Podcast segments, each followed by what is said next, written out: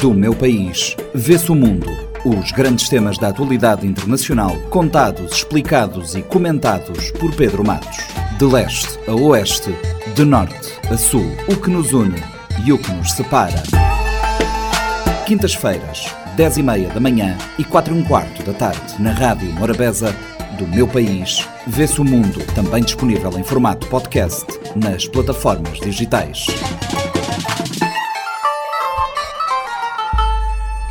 Pedro Matos, bem-vindo. Esta semana vamos até Guiné-Bissau. O novo governo tomou posse no domingo, contando com 19 ministérios e 15 secretarias de Estado. O elenco governamental é composto por quadros de oito partidos. Que leitura se pode fazer desta diversidade na composição do elenco governamental? Olá, caros ouvintes do nosso programa. Sejam muito bem-vindos. Ah, hoje Uh, continuamos a falar dos assuntos dos países africanos, como é habitual aqui do nosso programa, é, e essencialmente sobre o novo governo da Guiné-Bissau, que tomou posse uh, no domingo uh, em Bissau, e que leitura eu posso fazer dessa composição do elenco governamental.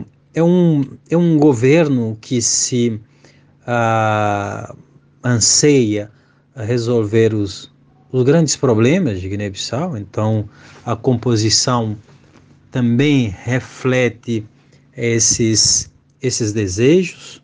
Né? O governo liderado por Geraldo Martins ah, vai ter 19 ministérios e 15 ah, secretarias, né? um total de 36 ah, estruturas ali, governamental sendo ali quatro ministras e cinco secretárias, num total uh, de nove uh, mulheres, numa equipe de 36 uh, uh, pessoas.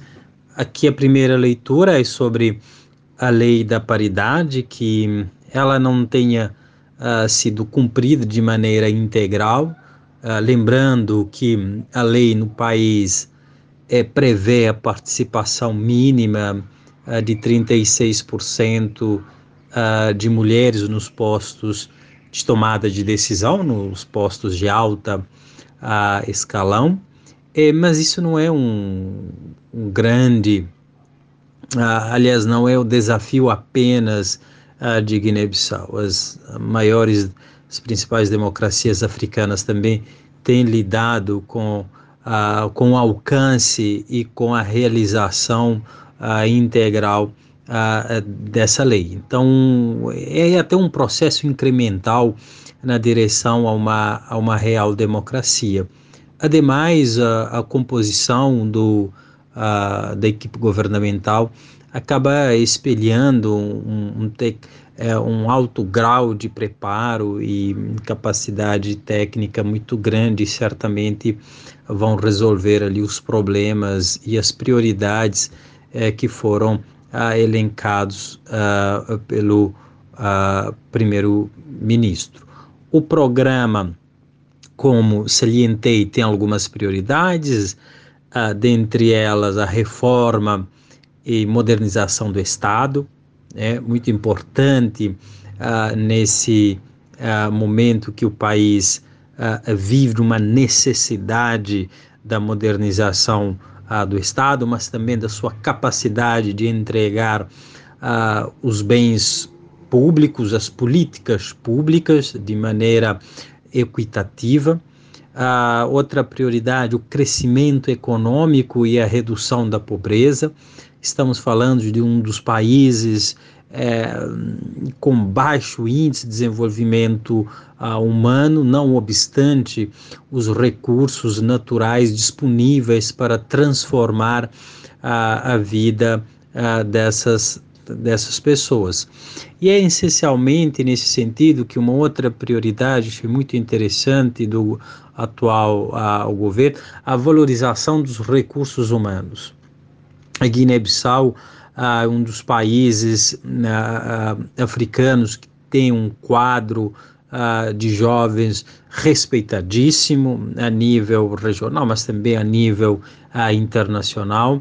Tanto é que nessa nesse governo a composição também de jovens acabou sendo uh, sobretudo ali um, na composição ministerial, com destaque o Dionísio Pereira, que passa a ocupar pasta das pescas e economia marítima, uh, o ministro de recursos naturais também, uh, o secretário de Estado da Cooperação Internacional, o Sumani Yangá, é, é muito importante que vai mostrando que a, a democracia se faz disso também, dá oportunidade aos jovens, aos jovens que o país, o governo, a, o Estado tem depositado a, os seus recursos, tanto políticos quanto financeiros, para a qualificação desses quadros. Então, nada mais justo de que integrar o, esses recursos humanos no desenvolvimento do, do país. Esta aliança entre o PAI Terra Arrancar e os outros partidos é suficiente para garantir o equilíbrio necessário para que o mandato decorra até o fim? Em relação à suficiência uh, da aliança PAI Terra Arranca para o equilíbrio uh, do mandato, é, é, é interessante uh, entendermos que isso vai para além é, dessa coligação vencedora das eleições legislativas. Vai depender, uh, sobretudo, do pacto com as demais forças uh, políticas e não políticas de Guiné-Bissau para uma profícua, uh, é, né, para um profícuo funcionamento da, da democracia em Guiné-Bissau. É, o primeiro-ministro já disse que é uma equipe altamente responsável, inclusive sem nenhuma indicação e ou influência direta do presidente da República, Sissoko, e, e talvez seja essa a razão a, da criação é, do, do polêmico a, decreto presidencial que o Sissoko ah, nomeia ah, vários conselheiros com direitos e regalias a cargos de ministros, sendo ali, inclusive, ah, tendo uma leitura por parte de analistas como o, a tentativa de se criar um governo de sombra, Uh, que aí é para garantir alguma influência na condução política do país, haja vista que não terá ali uh, pessoas ali próximas ao, ao governo. Nós sabemos o caminho que isso vai dar. É crise política, um crise político constitucional. Embora é, haja legalidade nessas nomeações, a questão do equilíbrio de poder demanda uma sã convivência por parte ah, do presidente do governo e também um esforço muito grande para que o governo eleito, ah, democraticamente eleito possa cumprir ao, ah, o, seu, o seu programa. Isso vai depender além dos atritos entre o governo e o presidente, mas também das forças do país que vão jogar um papel uh, determinante na estabilidade política e num ambiente favorável ao funcionamento uh, da democracia. Por exemplo, as Forças Armadas, que têm uh, sido ali uma, uma força importante a ditar o, o rumo do jogo político, não apenas em Guiné-Bissau, mas em outros países ah, na nossa região e temos acompanhado os eventos em que as Forças Armadas têm participado, ah, nesse caso, de maneira antidemocrática para ah, ocupar o, o, poder. Então, é uma, um, é um ator político muito forte que é, vai sim ser importante também para a gente pensar uh, o equilíbrio uh, de poder no, no país. O Maru Sissoko Embaló voltou a garantir a sua total colaboração com o novo governo.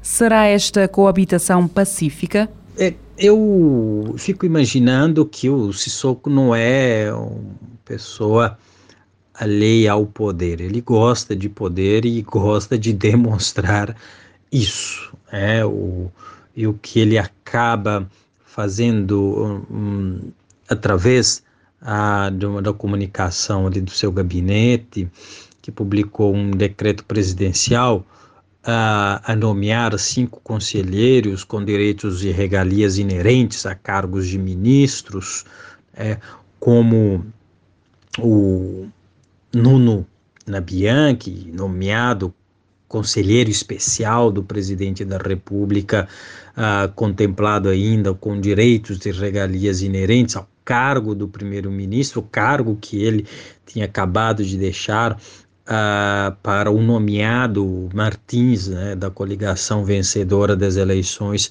PAI Terra Arranca.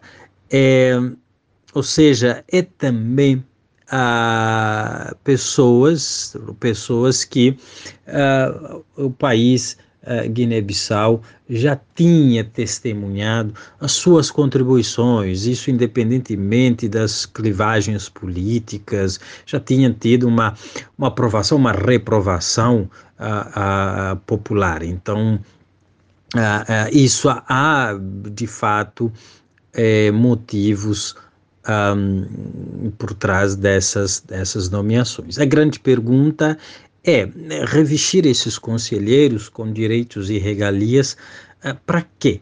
Sobretudo quando há um governo democraticamente eleito e com a sua proposta eh, de equipa governativa que já veio das, uh, uh, das disputas políticas, das, né, das uh, dos espaços onde esses partidos uh, tiveram que debater as suas propostas, né?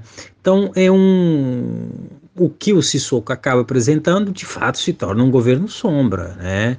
É, embora a luz da, da lei acaba tendo ali um respaldo, a criação da sua estrutura e assessoria, ah, mas o decreto extrapola ao sugerir as mesmas funções para as duas pessoas, no caso, você tem lá do governo que já está totalmente ah, esquematizado e com amparo ah, legal e também popular. Então, nessa altura, após uma eleição cujo resultado foi muito claro, lastreado inclusive pelos relatórios dos observadores internacionais, não haveria necessidade do presidente Sissoko adicionar esses direitos e regalias aos seus conselheiros, que, como o cargo mesmo informa, é de aconselhar, não de executar. Né? A, a, estabilidade política sendo a condição necessária a qual o país é, precisa e vai precisar para os próximos uh, quatro anos, uh, faz-se determinante a convivência entre o presidente e o, e o governo, e os membros do, do, do governo, de maneira específica. Né? É, e se, por enquanto, nós não conseguimos desdobrar o impacto político disso, porque vai depender também da, a, né, do curso da, da, da própria a, condução política das coisas, há sim de imediato um grande impacto financeiro e manter as estruturas do governo funcionando e também tantos funcionários e assessores conselheiros ao Palácio Presidencial. Né, numa altura em que o país precisa programar o seu crescimento econômico, eliminar a, a, pobreza, e isso vai exigir uma contenção eh, de gastos, sobretudo com essa parte administrativa que acaba ah, onerando muito os, os países. Ah, bom, uh, durante a posse do governo, uh, o próprio presidente Sissoko acabou prometendo ali uma colaboração para uma governação saudável, embora ele tenha deixado bem claro que a fiscalização será um papel a ser cobrado ali é, por ele em relação a Assembleia Nacional Popular, que tem que fazer isso, é instigar a essa fiscalização. Uh, do outro lado, o primeiro-ministro também acabou garantindo uma relação saudável com o presidente da, da República. No seu discurso, o novo primeiro-ministro, Geraldo João Martins, disse que o governo que lidera tem urgências que devem ser resolvidas e que há necessidade de reformas profundas no país. Para além da questão política, que outros desafios terá pela frente? Além desses desafios, de certa forma, nós temos a, é, problemas estruturantes de Guiné-Bissau. Pobreza e desigualdade, lembrando que a maioria da população vivem em condições de pobreza, com acesso limitado a serviços básicos como a saúde, a educação e a água potável. A corrupção é um obstáculo para o desenvolvimento da Guiné-Bissau, que afeta a eficácia do governo, a alocação de recursos e a confiança dos cidadãos nas instituições, e junto isso a qualidade das instituições, há uma reclamação muito grande à liberdade de imprensa, que é um indicador importante do funcionamento da, a, da, da democracia e as áreas estruturantes, como eu disse, a educação, saúde, é, que países enfrentam problemas no sistema ah, com altas taxas ainda de analfabetismo e falta de acesso a uma educação de qualidade. Né? Então precisam ah, resolver ah, isso para que tenhamos ali ah, condições ideais para o funcionamento da real democracia. Do meu país, vê-se o mundo. Os grandes temas da atualidade internacional, contados, explicados e comentados por Pedro Matos. De leste a oeste, de norte a sul, o que nos une e o que nos separa. Quintas-feiras, 10 e meia da manhã e 4 e um quarto da tarde, na Rádio Morabeza, do meu país, vê-se o mundo, também disponível em formato podcast nas plataformas digitais. Este programa está disponível em formato podcast no Spotify e em radiomorabeza.cv.